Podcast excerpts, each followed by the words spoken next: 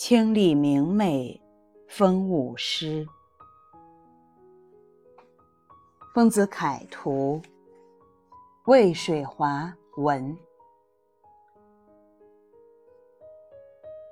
樱桃是最能代表江南风味的水果之一，红了樱桃，绿了芭蕉。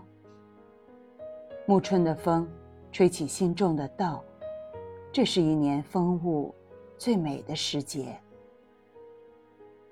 梨子多汁，大人都要等梨子彻底熟了才吃，只有嘴馋的小孩，忍不住蠢蠢欲动的心。拿来竹竿敲，结果不小心砸到了自己的头。郎骑竹马来，绕床弄青梅。梅花除了好看，结了青梅也好吃。以盐揉搓，让它褪去涩味，柔和入口。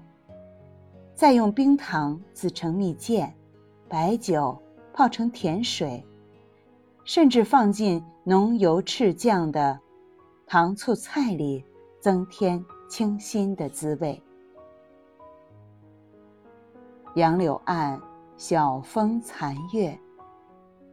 不仅有吟诗作画的文士，还有农忙时节全家下田插秧的盛景。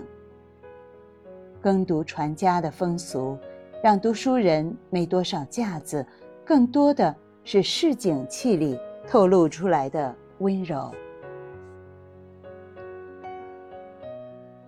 晚来天欲雪，能饮一杯无？小酒喝到月明星稀之时，也是诗词书画灵感勃发之际。不止中秋能赏月，一弯新月。也代表了另一种美味。两三老友齐坐，一壶清茶，几块糕饼，就是一个完美的夜晚。精耕细作，蔬果繁盛，南瓜大如斗，就像代代繁衍、生生不息的人一样。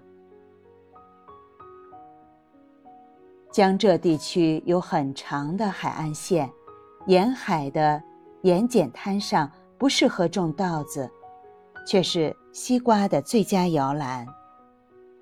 夏天的西瓜又大又甜，一个孩子都背不动。